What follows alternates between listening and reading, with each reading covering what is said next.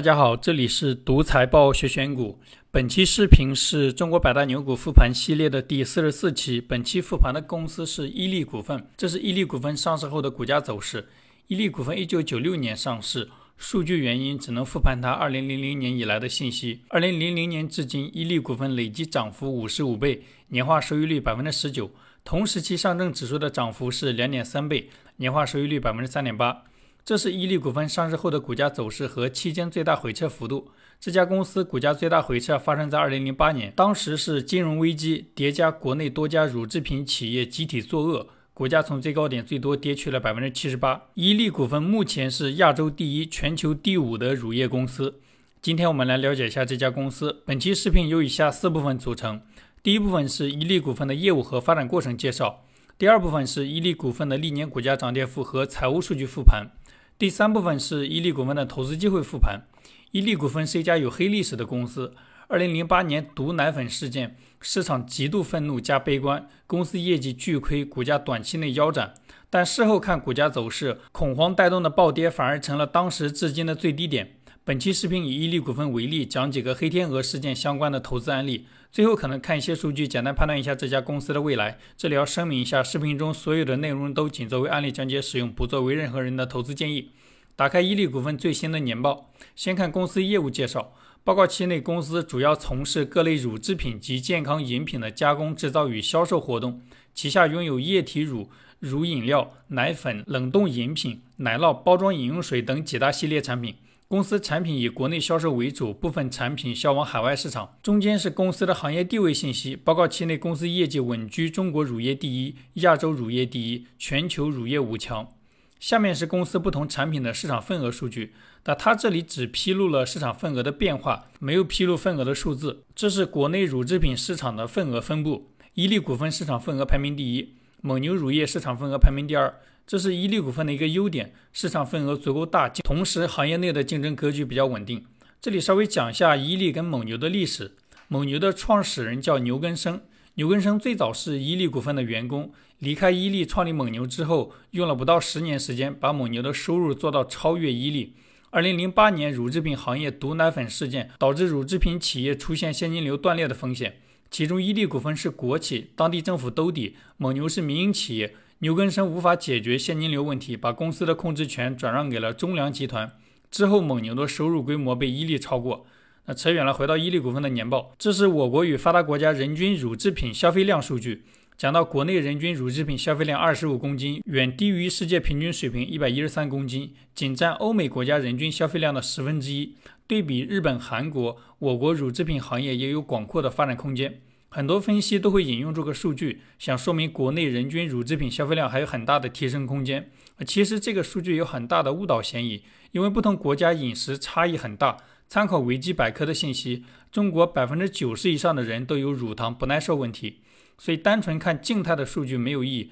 我找了一下不同国家地区的人均乳制品消费量动态数据，能看到跟我们离得近的国家和地区，像日本、中国香港、中国台湾。人均乳制品消费量长期都很低，跟中国整体并没有很大的差距，而且这几个国家和地区人均乳制品消费量都是下降趋势。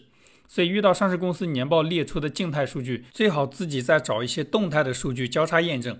这是伊利股份不同产品的收入数据，包括期内公司总收入一千一百零六亿，同比增长百分之十四，其中液体乳收入八百五十亿，同比增长百分之十二，奶粉及奶制品的收入一百六十二亿，同比增长百分之二十六。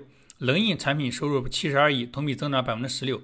其他产品规模占比很小，有兴趣的可以自己看一下。黄色部分是不同产品的毛利率，公司整体毛利率百分之三十左右。这个毛利率在食品饮料行业中属于比较一般的水平，应该跟乳制品的原材料有关。乳制品的原材料是牛奶，那只有奶牛能产牛奶。国内的牧场普遍从国外进口奶牛，奶牛又是活物。凡是跟活物有关的生意都是很麻烦的生意，所以乳制品的原材料供给很难大规模扩张，成本很难下降。二零零八年的毒奶粉事件就是由于短期乳制品需求暴增，供给无法满足需求，集体作假导致的。不过这也是乳制品生意的一个优点，因为毒奶粉事件跟奶农养牛有关，之后，上市公司为了控制奶源的质量，开始学国外自建或者参股上游的奶源企业。地方也不再鼓励散户养奶牛，加上环保限制，导致奶源生意的门槛非常高。参考券商分析师的估算，自建牧场起步投资在一个亿以上。原材料门槛非常高的好处是，行业里很难出现新的竞争对手。公司的生意比较稳定，股价走势也相对稳定，适合持有不动。反面的例子是生猪养殖行业，生意门槛很低，只要行业景气，就会出现大量新的养殖户，导致行业里产品的供给量波动巨大，行业里公司的业绩和股价都波动巨大。如果长期持有不动，很容易坐过山车。这是公司披露的成本数据，不同产品线的最大成本都是原材料，原材料占比整体在百分之八十左右。下面是伊利股份的股东信息。公司第一大股东是北向资金，第二大股东是当地政府。伊利股份最早是一家国企。第三大股东、第六大股东、第七大股东是公司的管理层，其他股东是一些机构和个人投资者。下面简单介绍一下伊利股份的发展过程。伊利股份前身是一九五六年成立的呼和浩特回民区养牛合作小组，后来改名红旗牛奶厂。注意这个名字后面还会用到。伊利股份发展过程中，一个比较重要的人物是郑俊怀。郑俊怀一九五零年出生于呼和浩特，一九七四年毕业于内蒙古师范大学汉语言文学专业。毕业后在呼和浩特农林局、呼和浩特奶牛公司招待所工作过。可能因为他学文学比较理想主义，工作的时候很有原则。计划经济年代，员工偷拿公司资产、介绍亲戚到厂里上班都很常见。类似的事情，曾俊怀都不参与。同事领导觉得他不合群，他也被调来调去。在被调往招待所工作的时候，曾俊怀跟同事每天骑三轮车去火车站接客人，发现客人有吃饭的需求，他觉得做餐饮是一个增加招待所收入的路子。于是找几位老师傅掌勺，做出来的饭菜不但解决了客人的用餐需求，还引来了大批市民慕名消费，生意非常红火，大幅提升了招待所的效益。这份工作郑俊怀做了三年，他完整的经历了一个生意从无到有的过程。一九八二年，郑俊怀被调往红旗牛奶厂，这个厂当时在内蒙古排名百名开外。按郑俊怀的话说，厂子缺乏管理，非常烂，工人随意吃拿厂里的产品。干部带头缺勤，工作时间找不到人，厂里设备坏了，长期没人修。郑俊怀任牛奶厂厂长之后，直接把招待所的管理经验搬过来，制定员工行为准则，按能力定岗定责，工人把时间花在工作上，厂里的效益当年就提升了四倍。后来，郑俊怀又带领牛奶厂率先实行工资与企业效益挂钩，在厂里推行承包制。一九九二年，红旗牛奶厂成为股份制改革试点企业。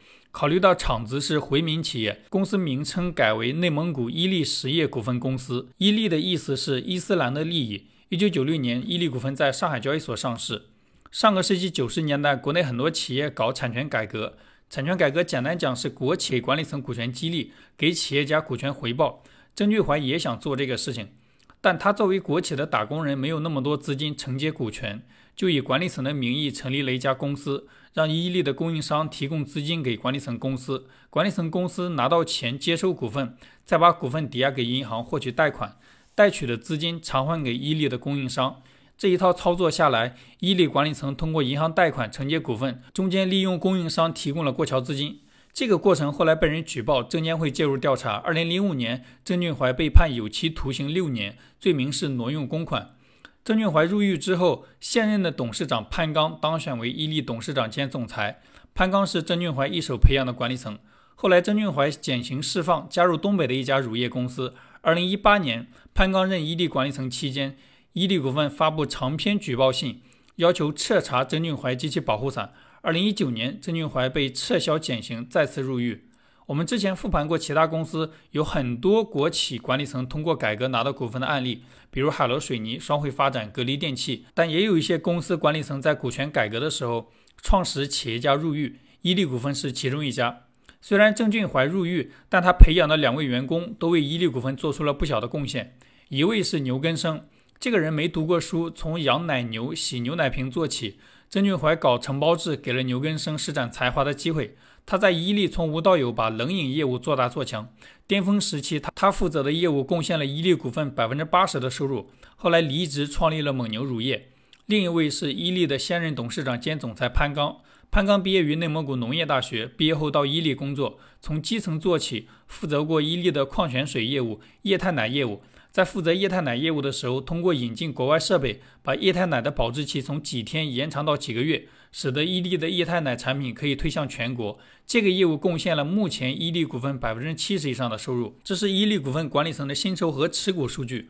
管理层薪酬低的几十万，高的两千多万。公司董事长兼总裁潘刚的税前薪酬接近两千三百万。之前复盘过的年薪最高的国企管理层是董明珠，年薪一千万左右。潘刚的税前薪酬是董明珠的两倍。公司大概一半的管理层持有股份。以上是伊利股份的业务和发展过程介绍。下面开始伊利股份的股价波动和财务数据复盘。这张是伊利股份的收入变化。近十年，公司的营业收入一直在增长，从未下滑过，但增速极少高于百分之二十。这张是伊利股份的净利润变化。最近几年，公司的净利润增速整体小于收入增速，净利润增速很少高于百分之十。这种业绩增速远低于这几年公司的股价波动，说明股价波动跟业绩关系很小。这是伊利股份每年的税前利润构成，公司主营业务利润占税前利润的比例在百分之八十以上，每年有一定规模的投资收益和政府补贴。这张是伊利股份的毛利、净利润和各项费用占收入的比例变化。二零一四年至今，公司的毛利率一直在百分之三十以上，净利润率一直在百分之十以下。这个净利润水平跟同为食品饮料中的白酒企业相比差很多，跟啤酒企业是差不多水平。这张是伊利股份的资产结构图，金额最大的资产是固定资产三百六十九亿，现金类资产三百四十五亿，存货八十九亿。这张是伊利股份的负债和股东权益结构图，公司最大的负债是有息负债两百一十二亿，有息负债小于前面的现金类资产，公司现金充足。其次是应付类款项一百四十一亿，预收利款项七十九亿。这张是伊利股份的营运资产、营运负债和营运净资产的变动。公司营运净资产绝大多数年份小于零，说明公司在产业链上有较强的溢价能力。下面是现金流量表。公司金额比较大的现金流主要是主营业务赚到的现金、生意扩张支出的现金、有息负债和股权融资筹集的现金。前面看到过，公司主营业务赚到的现金整体趋势跟净利润差不多，二零二一年创了历史新高。生意扩张支出的现金近几年略微增长。且扩张支出小于主营业务赚到的现金，公司造血能力强。虽然公司造血能力强，但公司近几年持续通过有息负债和股权融资筹集资金。我们之前复盘过的优秀消费品公司，几乎都是零有息负债，且极少需要股权融资。但乳制品行业的几家公司普遍都有大规模的有息负债，并且偶尔融资。这张是伊利股份的自由现金流变化。前面看过了，公司造血能力强，大多数年份自由现金流大于零。这张是伊利股份的资产质量和估值数据图。最近十年，公司的净资产收益率一直在百分之二十以上，属于非常优秀的水平。而且公司的资产质量非常稳定，数值上波动非常小。这个资产质量跟白酒行业的一些公司没法比，但远高于国内其他乳制品企业。公司的市盈率很少高于三十倍。前面看到过，连续多年公司的净利润增速都是个位数，估值的波动远大于净利润的波动，所以公司股价波动主要是估值波动驱动。以上是公司的股价波动和财务数据复盘。下面看一下伊利股份的投资机会复盘。前面看到过，伊利股份近几年业绩增速非常低，而且核心财务指标完全不如白酒行业的公司。有研究能力的话，食品饮料行业有更好的选择。因为伊利股份是经历过行业负面事件的公司。这里伊利股份为例，讲几个黑天鹅事件相关的投资案例。回到前面这张文稿。前面讲过，牛根生在伊利股份工作的时候，把伊利的冷饮业务做到了全国巅峰时期。他带领的团队贡献了伊利股份百分之八十以上的营业收入。那他为什么会离开伊利呢？因为风头太盛，招人妒。牛根生手下的业务做得太好，导致有些时候他在伊利核心员工、伊利合作伙伴中的人气盖过郑俊怀。伊利股份是一家国企，郑俊怀作为董事长也只是打工人。可能出于对丢失管理权的恐惧，他开始减少对牛根生工作的支持，导致牛根生负责的业务无法推进。最后，牛根生主动离开伊利股份，创立蒙牛乳业。蒙牛的管理层写过一本叫《蒙牛内幕》的书，里面讲了当时的人事纠葛。有兴趣的可以自己找来看一下。牛根生有两个超乎常人的特点：一是讲义气，他虽然是生意人，但跟人合作的时候，经常做一些损己利人的事情。比如业绩突出，公司准备奖励他一辆车，他把预算拿去买几辆摩托车送给团队成员。公司拖欠团队奖金，他自己拿出积蓄发奖金。经销商因为误会被罚款有抱怨，他自己出钱补贴经销商。这种做事风格使得很多人愿意追随牛根生。他创立蒙牛的时候，有几百名员工主动离开伊利加入蒙牛。伊利的一些经销商听说牛根生创立蒙牛需要资金，背着家里的积蓄找到他要投资蒙牛。所以蒙牛创立初期很快就解决了人才和资金问题。牛根生的第二个特点是非常擅长实践营销。蒙牛创立之初，牛根生就说要先有销售，再有产品。他开创了很多事件营销的先例，像消费品公司赞助奥运会、赞助航天事业、赞助电视台综艺节目，这种借助热点事件营销的方式，几乎都是牛根生首创，解决了团队和资金，又擅长营销。蒙牛乳业创立之后飞速发展，不到十年时间，营业收入就超过了伊利股份。不过，这种爆发式的成长后面给国内乳制品行业带来了非常大的负面影响。蒙牛的快速发展使得奶源的需求猛增。前面讲过，乳制品的原材料很难快速提升。为了满足生产需求，蒙牛到处抢奶源，导致奶价飞涨。当时国内乳制品公司获取原材料以公司加奶农模式为主，这种模式公司没有能力控制奶农提供的奶源质量。有些奶农为了满足乳制品企业的奶源标准，赚更多的钱，在不合格的奶源中添加对人体有害的化工产品。